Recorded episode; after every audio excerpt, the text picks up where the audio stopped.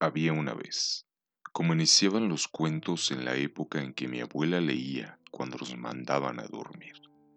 Un par de dos. No, no es una redundancia. Me refiero a un par de almas que se paseaban felizmente por la red sin importar las distancias, sin que contaran las horas ni las estaciones del año. Este par de almas no sabían de distancias.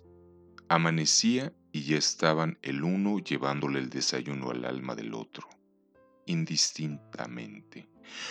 Por las tardes en que el viento soplaba, las hojas de los árboles le servían de alfombra para llegar al cielo. Si llovía, ambos construían barcos de papel en los que se escribían versos cursis y felizmente. Ambos se respondían con cartas llenas de nube, como si supieran de antemano lo que querían decirse. Si un alma lloraba, la otra hallaba la forma de arrancarle una sonrisa y reclinar la cabeza en su hombro, para decirle quedito al oído, no llores, ya pasará, como si así se alejara todo el mal que pudiese ensombrecer su cielo. Las mañanas nubladas se convertían en un carnaval de abrazos, en un desquiciamiento de ternura, en una cascada de sensaciones que lograban que ninguno pasara frío.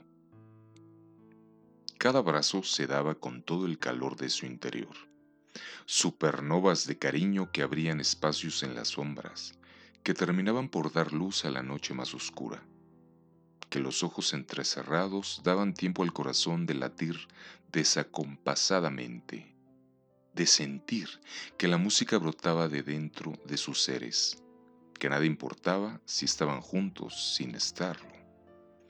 Nada empañaba la felicidad de estas almas, brillantes, tendientes a la perfección, pero también había una vez un horario de trabajo, un tiempo que me moría con la espera, que hacía que los ojos trataran de esconderse en el rostro, de hundirse y no salir hasta que regresaran las voces, que los oídos no supieran de aves canoras, de agua corriendo, de campanas o de flores creciendo.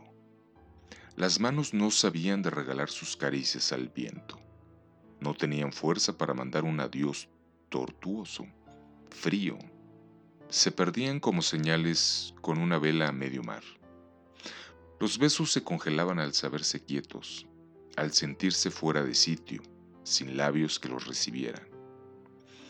Pero también había una vez en que las esperas terminaban, en que los besos volvían a volar a los lejanos labios, que el sol los calentaba a ambos por igual, y que en efecto, todo pasaba para bien de aquellas almas temerosas de la ausencia y de los ojos rotos, en que nada podrían volver a ver sin la mirada uno del otro.